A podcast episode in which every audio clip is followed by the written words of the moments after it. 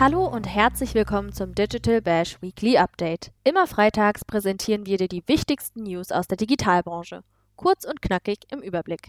Mein Name ist Nadine von Pichowski und hier ist dein Wochenrückblick. Los geht es in dieser Ausgabe mit gleich zwei News zu Instagram. Die erste Neuerung dürfte vor allen Dingen Creator und Brands aufhorchen lassen, denn Instagram rollt Anfang der Woche Insights für Reels und Instagram Live aus. Mit dem neuen Analytic-Tool können Influencer, Creator und Co. die Performance ihrer Posts überprüfen und gegebenenfalls ihre Content-Strategie optimieren.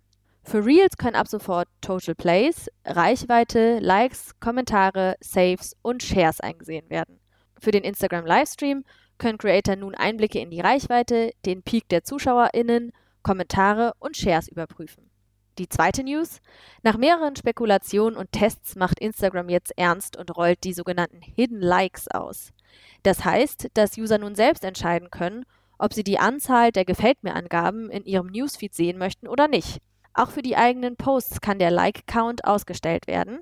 Wie das funktioniert, erklären wir dir ausführlich in unserem Artikel auf onlinemarketing.de. Weg von Instagram hin zum nächsten großen Player. Für Google war es ebenfalls eine aufregende Woche. Denn neben der Einführung eines neuen Showcase für Desktop verkündet der Suchmaschinenkonzern, dass die generischen Rich Results in der Search-Konsole verschwinden werden. In der Kategorie wurden bisher diverse Search Rich Results Typen gesammelt, die keiner eigenen Kategorie zugewiesen werden konnten. Doch da Google nunmehr 19 Typen für die Darstellung in der Suche via Rich Results unterstützt, wird die Standardkategorie obsolet. Ab Sommer 2021 soll die Oberkategorie aus der Search-Konsole verschwinden. Nicht so gute Nachrichten erhielt Google bzw. der Mutterkonzern Alphabet diese Woche allerdings auch, denn das Bundeskartellamt erhob gleich zwei Anklagen gegen den Konzern. Dazu aber später mehr in unserem Schwerpunkt. Ab dem 1. Juli kommen auf internationale HändlerInnen in der EU umfangreiche Änderungen zu. Viele Retailer umgehen die bisherigen innerhalb von Europa geltenden Steuerregelungen, in denen sie einen falschen, geringeren Warenwert angeben. Diese Möglichkeit soll es nun nicht mehr geben, da Sendungen mit einem Warenwert von unter 22 Euro nun nicht mehr von den 19% Einfuhrumsatzsteuer befreit sind. Dadurch soll ein fairerer Wettbewerb realisiert werden. Ganze 7 Milliarden Euro zusätzliche Steuereinnahmen im Jahr sind zu erwarten. Für VerbraucherInnen bedeutet die neue Regelung, dass sie für Bestellungen aus Nicht-EU-Ländern künftig 90% mehr zahlen müssen. Auch Twitter sorgte in den vergangenen Tagen für Schlagzeilen denn die Reverse Engineering-Expertin Jane Mahun Wong entdeckte, dass der Kurznachrichtendienst an einem Bezahlmodell arbeitet. Twitter Blue soll das Ganze heißen und NutzerInnen Zugriff auf extra Features ermöglichen, darunter verschiedene Farbschemata oder eine Undo-Funktion. Kostenpunkt rund 3 US-Dollar pro Monat. Obwohl Wong in ihrem Tweet bereits verkündete, dass Twitter das neue Bezahlfeature bestätigte, lehnte der Kurznachrichtendienst einen Kommentar gegenüber dem Online-Magazin The Verge ab. Wann Twitter Blue endgültig an den Start geht, ist also noch nicht bekannt. Diese Woche reichte das Bundeskartellamt gleich zwei Klagen gegen Google bzw. Alphabet ein. Eine wegen einer möglichen Monopolstellung im Digitalraum und eine wegen der vom Suchmaschinenkonzern angewandten Methode zum Sammeln von Userdaten. Viele Verbraucherinnen fragen sich, warum kommen diese Klagen erst jetzt? Schließlich hat Google nichts am Service oder den Nutzungsbedingungen geändert.